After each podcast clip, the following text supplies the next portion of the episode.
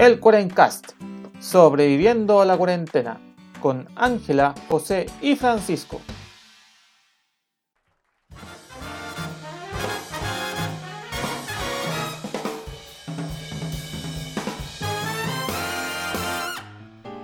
Buenos días, buenas tardes y buenas noches a todos los amigos del Cuarencast. Aquí sobreviviéndole a los cortes sorpresa de agua. La cresta, weón. Le habla José, su anfitrión aquí sobreviviendo a un pequeñito corte de agüita que hubo en el edificio. Así que no me he duchado. ¿Cómo están ustedes, cabrón? Au. Por eso huele así, José. Sí, de aquí se siente el olor. Sí. Si, si la internet pudiese enviar eh, aromas, eh, no, estaría- no sería la persona más presentable en este momento. No. Pucha, me parece muy inapropiado. Por acá, bien, José. Un saludo para ti y para la Ángela también. Ya les contaba recién que desperté asustado esta mañana porque hubo una tormenta eléctrica acá en Coyhaique.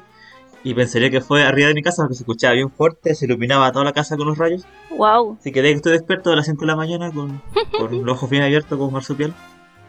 ¿Y Ah, eso? pero igual Como una Como marsopa. Una marsopa en este caso. ¿Y cómo está la Ángela allá en Santiago? No, pues Panchito, yo ya no estoy en Santiago en este momento. Hice un esfuerzo de producción. Ah, Ah, ¿Dónde estás?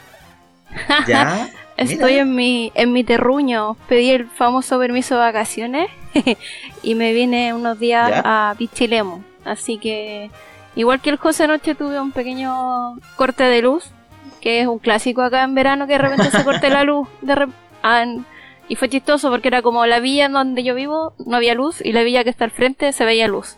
Y fue como, ¿pero por qué aquí? Eso, es- eso es muy clásico, así como, oh, le voy a cortar Mm. la luz a esta cuadra, porque sí. Claro, una cosa así. Pero el rato sí. volvió y, y ahí mis vecinos que estaban enfiestados siguieron carreteando, así que también estoy como media... Pero bien, contenta de estar aquí y, y feliz, pues estoy en mi tierra, así que qué mejor que estar desde mi terruño conversando con usted y con toda nuestra podcast audiencia. Así que feliz, feliz. Está bien, me, alegro, me alegro mucho por eso, Angie, de que por lo menos ya, ya estés tomando un. Haya aprovechado las bondades del famoso super permiso de vacaciones, que en realidad ya a esta altura ya nadie sabe para qué, para, para quién trabaja. Sí, pero era necesario un, Mm, un pero- descanso. Sí, pues, eso, pero, pero yo creo que este episodio va a hablar un po- una parte del episodio va a hablar sobre, sobre tus aventuras de Chilemo, y de, de ahí vamos a desencadenar, de, vamos a caer a la pauta, ¿no? O a lo que conversamos como idea de pauta, ¿cierto? Sí, pues ahí vamos. Ajá. Las aventuras de Ángela en Pichilemu. No. No, yo proponía que fuera Ángela contra Pichilemu. Sí, también puede ser, también. Hay momentos en que ha sido así.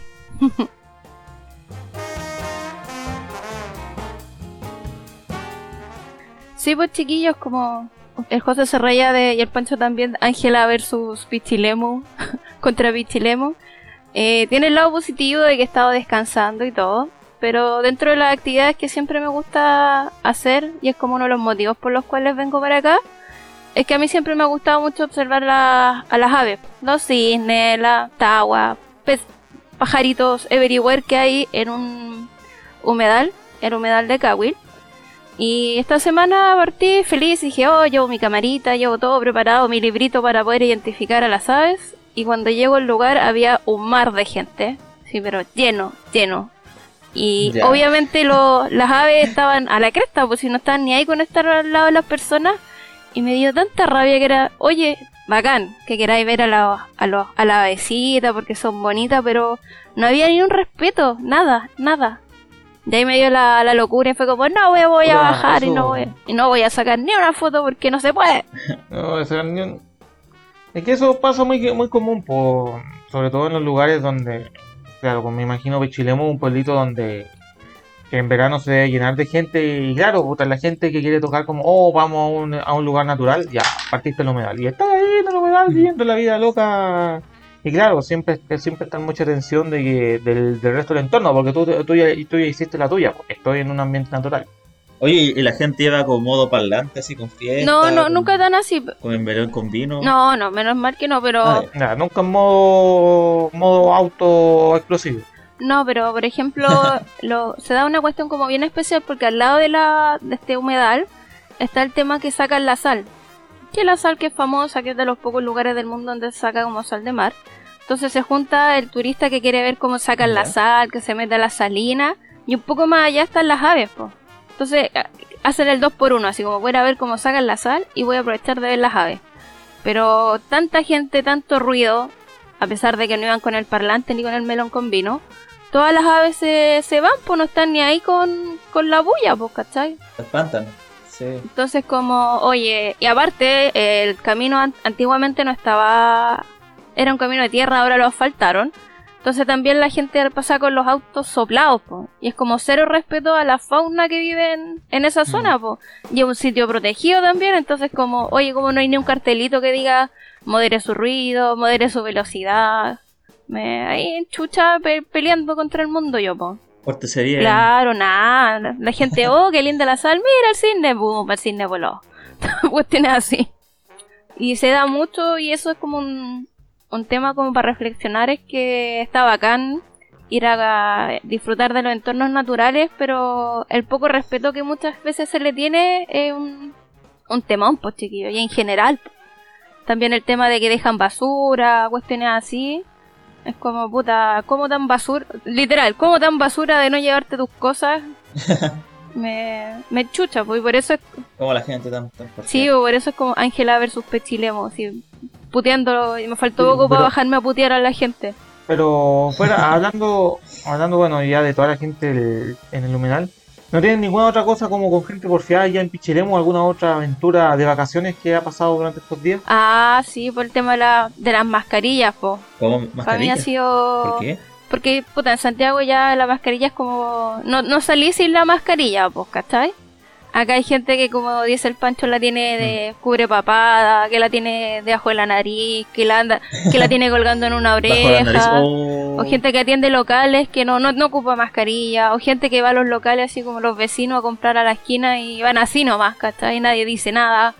Y para mí igual es como medio chocante porque yo vengo de Santiago, en donde hemos extremado de repente los cuidados con, con el tema de la mascarilla y lo fome que acá en Pistilemon a la, a la fecha, habían como 60 casos activos, ¿cachai?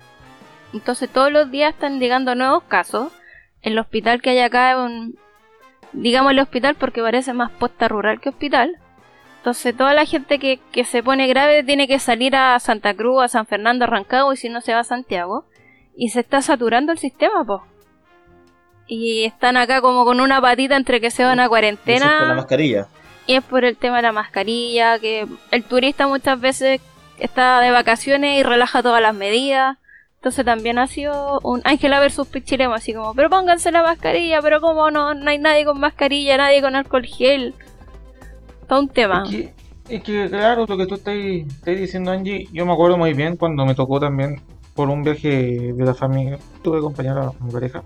Y claro, yo vi varios pueblitos de pueblitos donde donde por suerte, entre comillas, por suerte, por mucha suerte, em, no había llegado el virus o había llegado muy poco. Entonces, como había llegado muy poco, eh, la gente estaba muy tranquila viviendo su vida y por mucho que usaba mascarilla, eh, puta, mm, o intentaba usar como sabían que estaban en un ambiente muy, muy puro, si se puede decir. por decirlo. alejado del, alejado de la, alejado de la grande, de la grande urbe, donde sí estaba quedando la grande, entonces claro, pues, la gente estaba descuidada, eh, se, se, descuida y todo el asunto.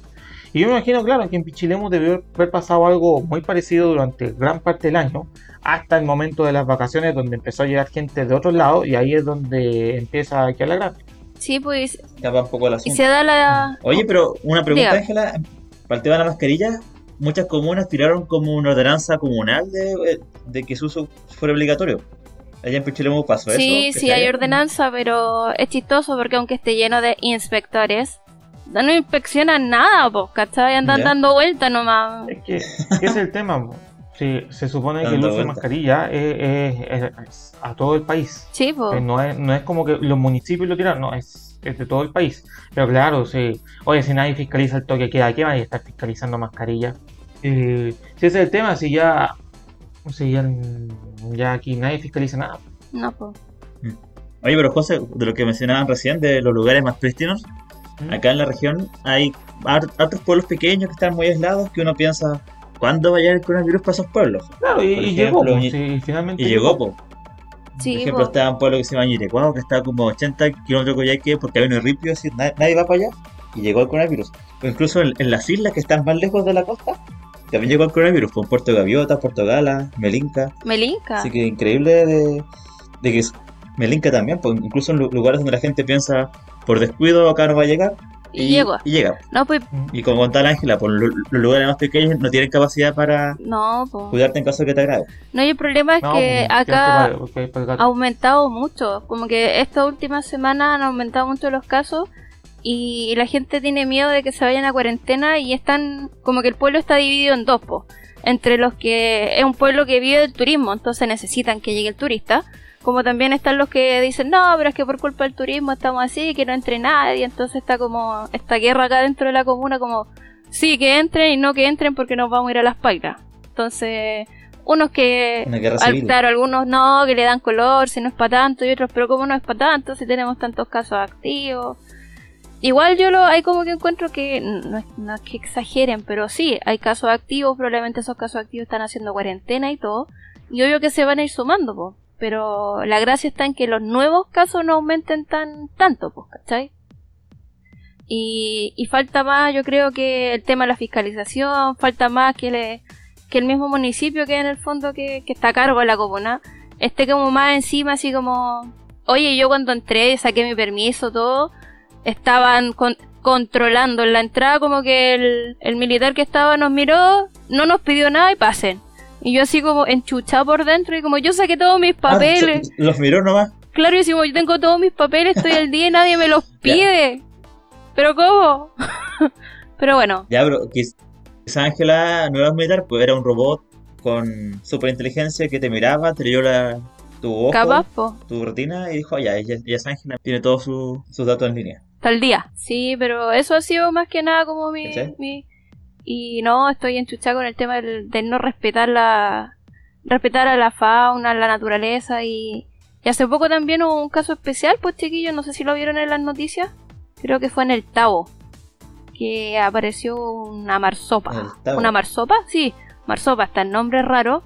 Que estaba como varada y, El nombre es complicado. y la gente no encontró nada mejor que tomarla en brazos y empezarse a sacarse selfie con, con el animalito y se terminó muriendo. po. En vez de llamar a hacer una pesca, avisarle, oye, hay un animal varado, lo, lo mataron. po. Casos similares se han dado en muchas partes, ya sea en Chile, Argentina, incluso en España, pues de que, so- sobre todo en, en- en Argentina hubo en febrero del año 2016 y 17, en las playas paraban delfines, incluso tiburones también, pues la gente se tomaba fotos, y en España también, en la playa de Mojácar, la gente se agolpó en torno a un pequeño delfín, y esto le provocó un shock que después derivó en que tuvieron fallo ca- cardiorrespiratorio, O sea, le dio un infarto. y la Oh, gente le qué tapaba pena. su nariz, pues como mira, no puede respirar, no puede respirar, y ups, se murió. Ups, se murió. Así Qué que pena. ahí igual estoy indignada con la muerte de, de la marsopa. Sí. Oye, pero José sabe mucho de las marsopas. sí. Eso nos contó en la pauta. José, ¿qué es una marsopa? Eh, mira, primero no sé nada de marsopas. Todo lo que sé de Oh. marsopas lo acabo de lo leí en Wikipedia. Segundo, no sé por qué diablos voy a hacer esto, pero les voy a leer la página de Wikipedia de las marsopas cuando la abran. Denme un momento. No, pero es que el José Marzo. cuando, cuando hace su descripción de los animales es como escuchar al profesor Rosa. Así que yo, yo creo que vale la pena totalmente. ¿eh? Es como volver. No sé, pues, el internet no apaña. Bueno, una marsopa o Fosoenidae, que técnicamente es un fosonido, bueno, no sé, pues, algo, Algo. es una familia de cetáceos, o sea, es una ballenita. Cetáceo. Odontocetos, o sea que una ballenita que tiene dientes, que incluye a las marsopas. Son las especies más pequeñas del infraorden cetácea y el uso término es confuso, ya que se, se le puede llamar marsopa a cualquier delfín de tamaño pequeño, aunque corresponde a una familia taxi, este, eh, taxinómica di- di- taxo- ah, taxonómica diferente. Por ejemplo, los delfines son delfines y las marsopas son marsopas. ¿Ok? ¿De No, qué no las confundan. Son pues, primos. No las se, se- se molestan cuando las confunden. Eh, sí, exactamente, son primos, porque son similares a los delfines, porque, pero en realidad la marsopita está más, se parece más a los narvales y las belugas. Los, narval- los narvales son como estos, como delfines, pero que tienen ese como, Cuernito. como cuerno, Un cuernito. Sí. ese cuernito largo y así, exactamente, eso es un narval. Un, cor- un unicornio marino. Y hay, claro, eso es un narval. Nosotros estamos hablando de la marsopa. Y claro, La marsopa. y es, claro, y es bastante interesante porque el pari- sus parientes vivientes más cercanos son los hipopótamos.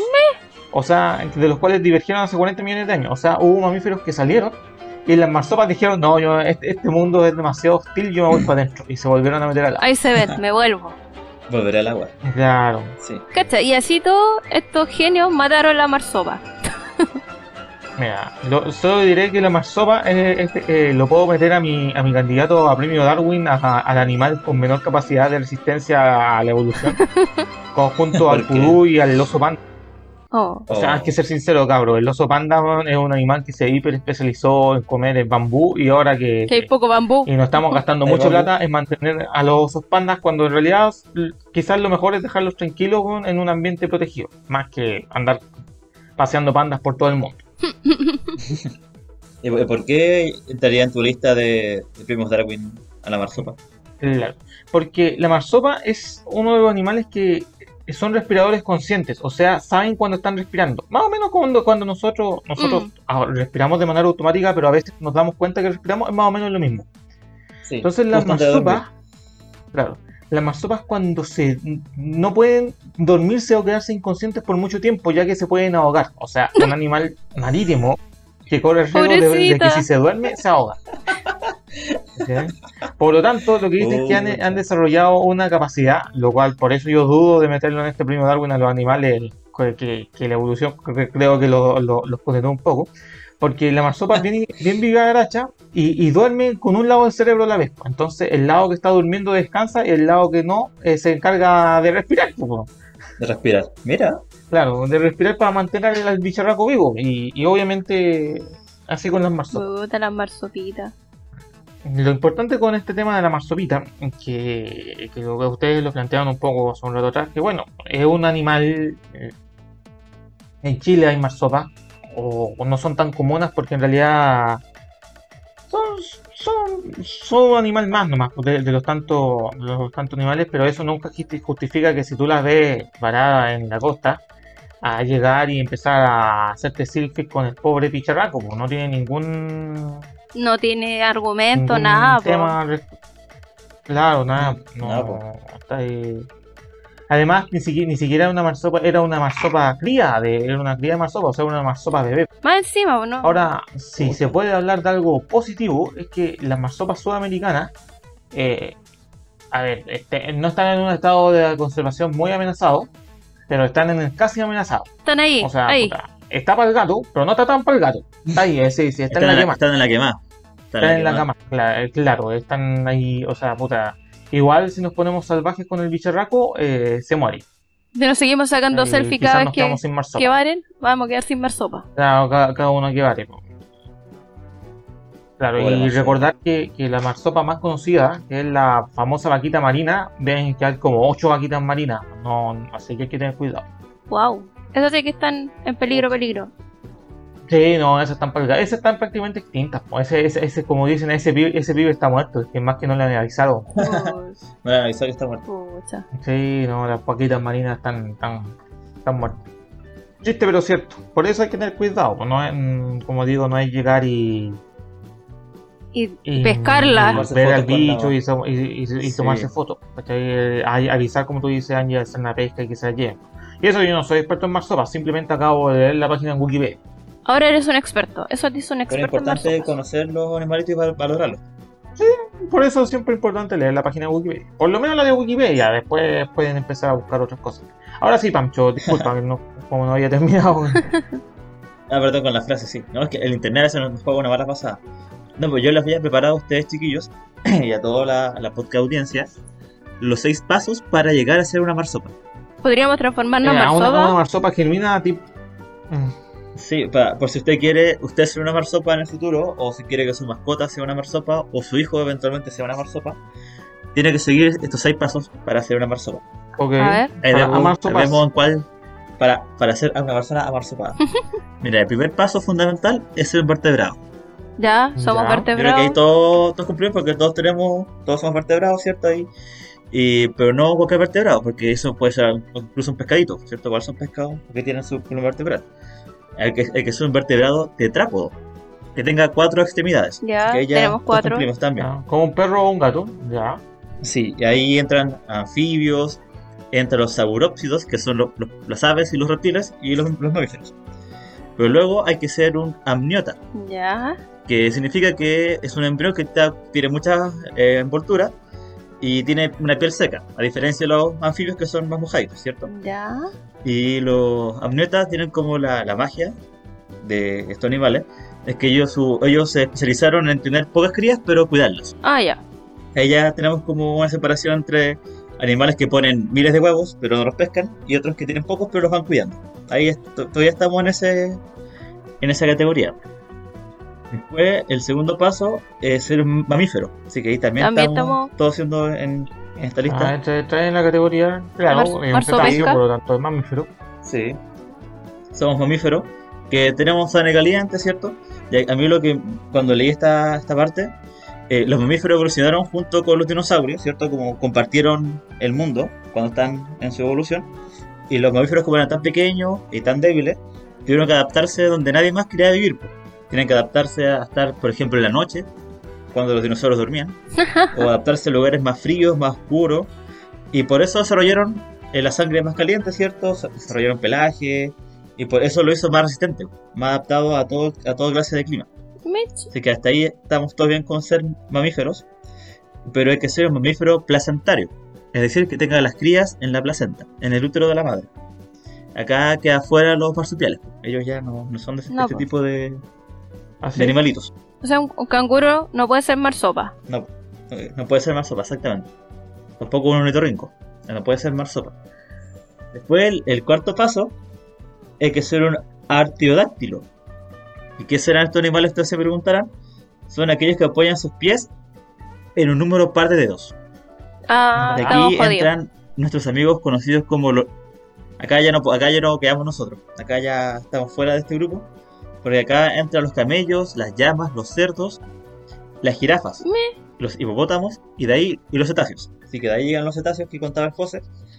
Y que los cetáceos, como ya hace 50 mi- mi- millones de años atrás, eran animales que andaban en la tierra y que se fueron de vuelta al mar. Como dijo el José, se aburrieron se y volvieron. dijeron dijeron no dijeron está muy fome el mundo sobre la tierra prefiero vivir bajo el mar ven que vieron la sirenita parece esa Bajo película el mar.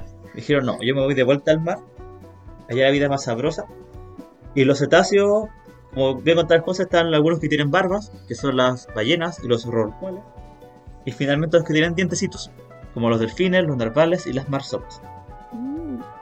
Así que así uno llega a ser una marsopa. Nosotros estamos en el cuarto nivel, así que ya hasta ahí nomás llegamos, no podemos ser marsopa. Puta, yo quería ser una marsopa. Pero, pero un, un buen ejemplo para ver cómo serían antes sería ver los hipopótamos. Mamíferos que están ahí como semiacuáticos. Ellos estaban Ya. como a medio camino de, de irse a vivir bajo el agua. Una pre-marsopa. Pero increíble cómo es la evolución de los ani- animales. Sí. Sí, po. Por ejemplo, ustedes fueron en Santiago al, al Museo de Historia Natural. Ese que estaba, creo que en el, en el quinto Sí, normal. sí, varias Es veces. claro, el el quinto normal es el que tiene la ballena. Sí. Mm. Exacto, y- allá en la ballena cuando uno ve los huesitos que van quedando, ven que tienen, que las aletas son vanos, en realidad.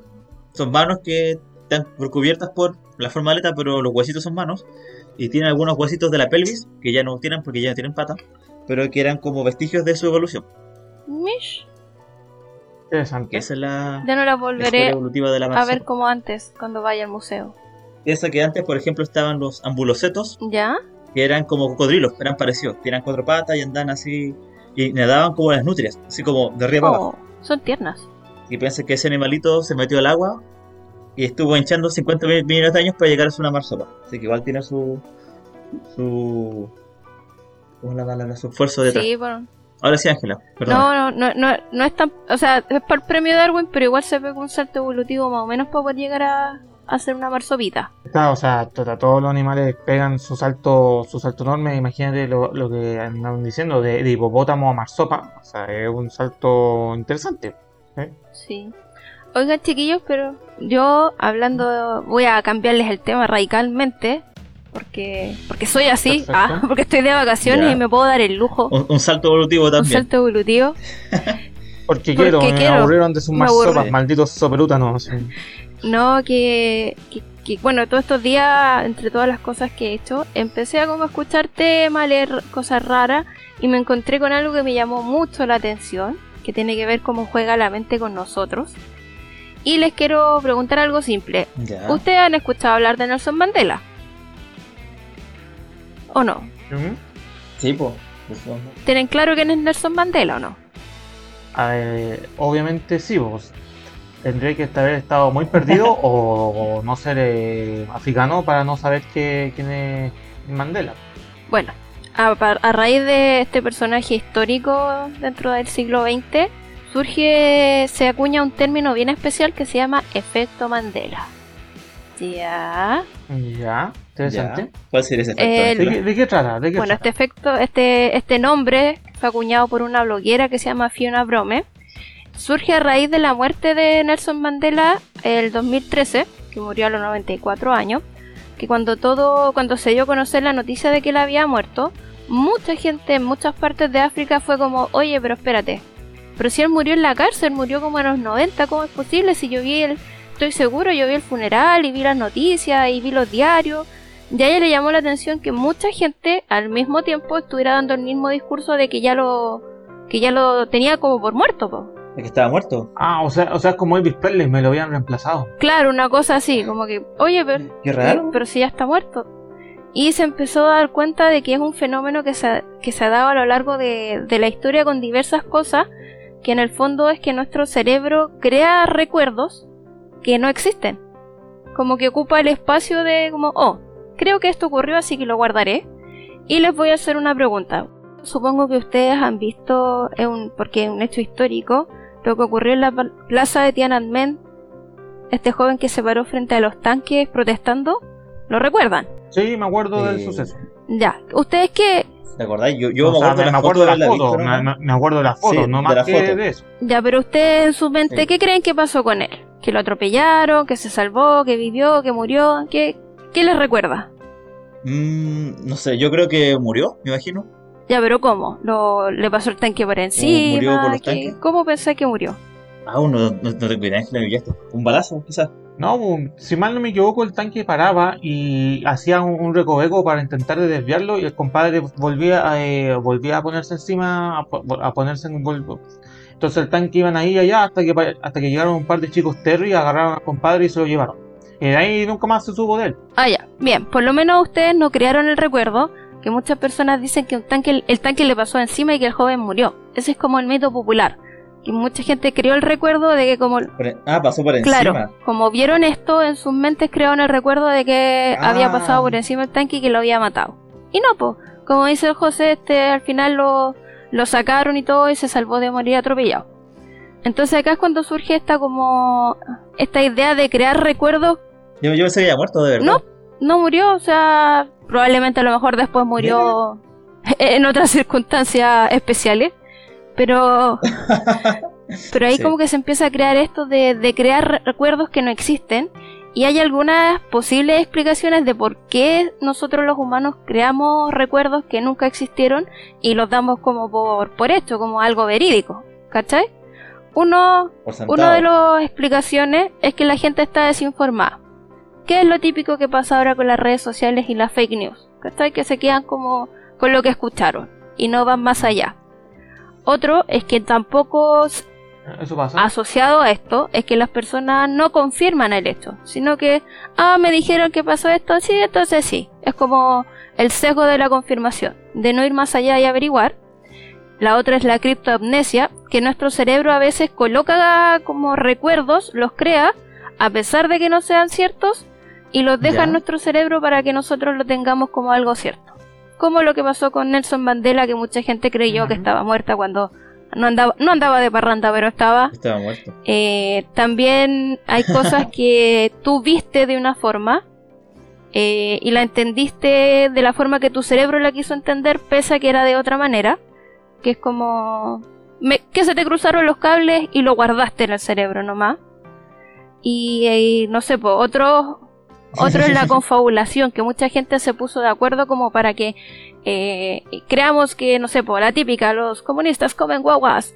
Y se creó esta cuestión de que quedó en el cerebro de las personas que los comunistas an- antiguamente, pues estoy hablando de, de que comen guagua. Y, y también en base a este tema del efecto Mandela les voy a hacer otras preguntas para ver qué tan qué tanto ha hecho este efecto en su cerebro. El, todos conocen el Monopoly, po, el, Ya, el jueguito, ¿cierto? Sí, pues. Ya, el, el viejito Sí. que sale en la portada. ¿Tiene el monóculo que es el lentecito? ¿Tiene o no tiene? Eh, sí, pues tiene, tiene un monóculo. Porque el tipo es como No, una pues, persona de esas pitucas que anda con un sombrero alto y. No, ¿Lo pues, tiene? Pancho, no lleva un monóculo. Ese es ¿Segura? Segurísima, búsquelo después. Ese es otro recuerdo que ha creado nuestro cerebro para hacernos creer en el fondo de que tiene un monóculo, pero no tiene un monóculo. de. La otra pregunta que les voy a hacer. Al- supongo que han visto la Guerra de las Galaxias y la- el famoso Yo soy tu padre. ¿O no? Sí, pues cuando Darth Vader le dice al, al Luke, ¿no? Claro, pero Que era su padre. ¿qué le dice? No, yo soy tu padre o yo soy tu padre. Ah, no me acuerdo. La vi cuando vi, vi esa película cuando muy chico, no, me- no me acuerdo yo a esta altura. Bueno, Lo siento. generalmente la O, la- ¿Cuál será en general la frase correcta? es yo soy tu padre. Mucha gente dice no, yo soy tu padre y es, Sí. es yo soy tu padre. Yo soy tu padre. Y así pasa con un montón de cosas, con canciones que uno cree que terminan de una forma y cuando las escucháis no terminan así. Y tú que hayas sido, pero ¿cómo? Y es porque el cerebro te está haciendo la jugada de, ah, la canción tiene esta frase, lo más lógico es que termine de esta manera. Y no, po. Así que puede que haya muchas cosas que nosotros recordamos Y no, pues. y que no son así. Puede que hasta esto de la marsopa no haya sido así no y ha sido un recuerdo inventado por nosotros. Quizá nun- nunca, nun- nunca fue de verdad. Nunca. Quizá alguien tomó una foto de otro lugar donde pasó y puso que fue en Chile y todos creyeron que sí. como han pasado con muchas cosas que nosotros, no, si esto pasó acá en Chile y en verdad nunca pasó. Así que es como también una reflexión a, a cuando vean una noticia rara que les parezca rara, o ustedes digan, no, si esto ya pasó, reconfírmenlo, porque pueden estar bajo el efecto Mandela. El efecto Mandela. Sí, Mira, curioso. O sea, el cerebro nos, nos quiere engañar de vez en cuando, como que tiene su, sus fallas de sistema. sí, como que se nos cruzan No, los cables y pum, creamos recuerdos que no existen. Sí, sí, a mí me ha pasado que de repente yo veo una foto, una foto que algo más, más objetivo, y digo, no, pues yo, yo no, no me acuerdo que era así el lugar, o quizá era más grande, era más chico, era de otro color. Claro, pues, ya es porque tú. Y ahí sí, pues cuando uno contrasta la, la información, recuerdo, uno se da cuenta que quizá lo modificó. Sí, pues así que eh, es un tema interesante que es como para averiguar más. Pasa muchas veces con los logos de las cosas, que uno piensa que es de una manera y cuando lo veis es de otra, con películas, con canciones. Así que el cerebro siempre nos está jugando jugarretas, valga la redundancia, para hacernos creer cosas que no son.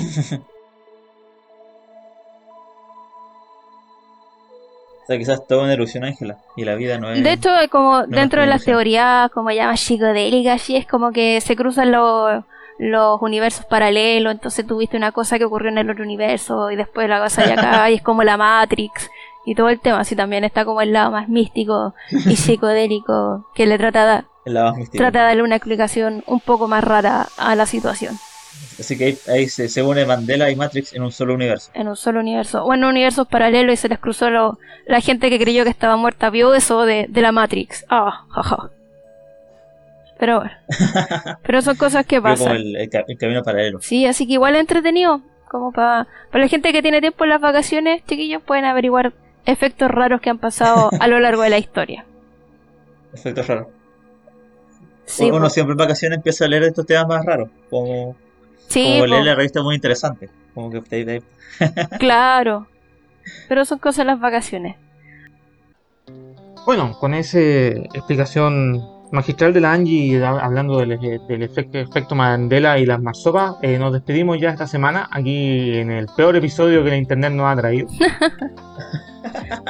Nada que hacerle. Eh, recuerden seguir al Cuarencast en Facebook e Instagram. Ahí siempre estamos subiendo por lo menos un meme a la semana porque en realidad estamos en modo vacaciones también. pues. Pero ahora, ahora que viene marzo quizás nos volvamos a poner las pilas. Y eso pues cabros, ¿algunas palabras finales? Hoy viene marzo de nuevo. Llegó marzo. Ah, es como el comercial, llegó marzo. Sí, llegó marzo. No, ¿qué, qué, es?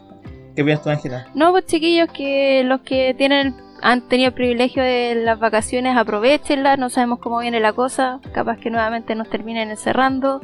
Síganse cuidando, sean respetuosos cuando salgan de vacaciones con, con el entorno, no, no interrumpan tanto los animales para no tener otra marsopa más en las noticias. Y cuídense, disfruten y, y ahí nos estamos escuchando. Como dice José, vamos a estar en marzo ya poniéndonos más, más las pilas con todo, saliendo del modo verano, vacaciones. Qué buena. Sí, yo igual un saludo a toda la gente, a, a los que están en Santiago, a los que pudieron seguir de vacaciones también. Síganse cuidando porque igual al parecer la- no ha bajado mucho desde el, se- del segundo pic del aula, así que todavía estamos con números muy altos y la idea de que no nos descuidemos justo ahora, pues, estamos en la Sí, quema. po. Y a los que tengan adultos mayores, llévenlo a vacunar, por favor, difundan la buena información, no la mala información. por favor. Y eso, cuídense harto, por favor, cuídense harto y nos vemos en el nuevo Nos episodio. vemos, cuídense. Chao, Chao, cabros, harto. Chao, chao.